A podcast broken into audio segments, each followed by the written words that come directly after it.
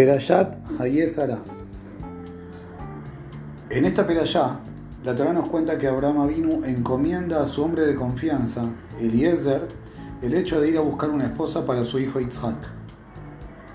Jajamim nos comentan que el propio Eliezer tenía una hija y suponía que el shidduch más simple que se podía dar era que la hija del discípulo se casara con el hijo de su maestro.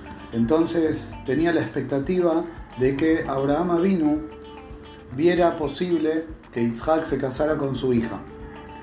En cierto momento Eliezer intenta deslizárselo a Abraham Avinu y el Midrash nos dice que la respuesta que recibe es tajante. En Arur mitabel bebaruch. Yo desciendo de Shem, ustedes descienden de Kenan, somos dos pueblos absolutamente distintos.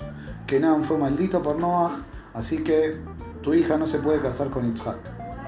Cuando Eliezer toma la responsabilidad de ir a buscar a esta esposa para Isaac y encuentra en Rivka a la segura candidata, llega a la casa de Betuel para terminar de arreglar las cuestiones del matrimonio y Labán le dice, vos Beruja Donai, pasá vos que fuiste bendito por Boreolán.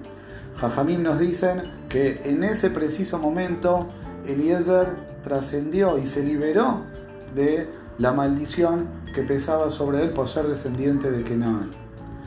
Paradójicamente, en el preciso momento en el que él cumple con la orden de Abraham de buscar una esposa para Isaac, es que él y su propia hija podrían ser dignos de convertirse en familia de Abraham.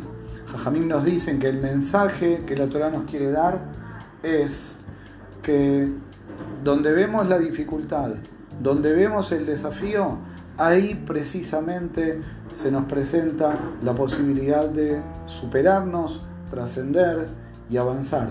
Así como Eliezer desafió sus propias limitaciones y no se quedó encerrado en su problema y su dificultad y trató de cumplir con la orden de Abraham Avinu, de la misma manera cada uno de nosotros tiene que buscar aquellos obstáculos que se nos van presentando para superarlos.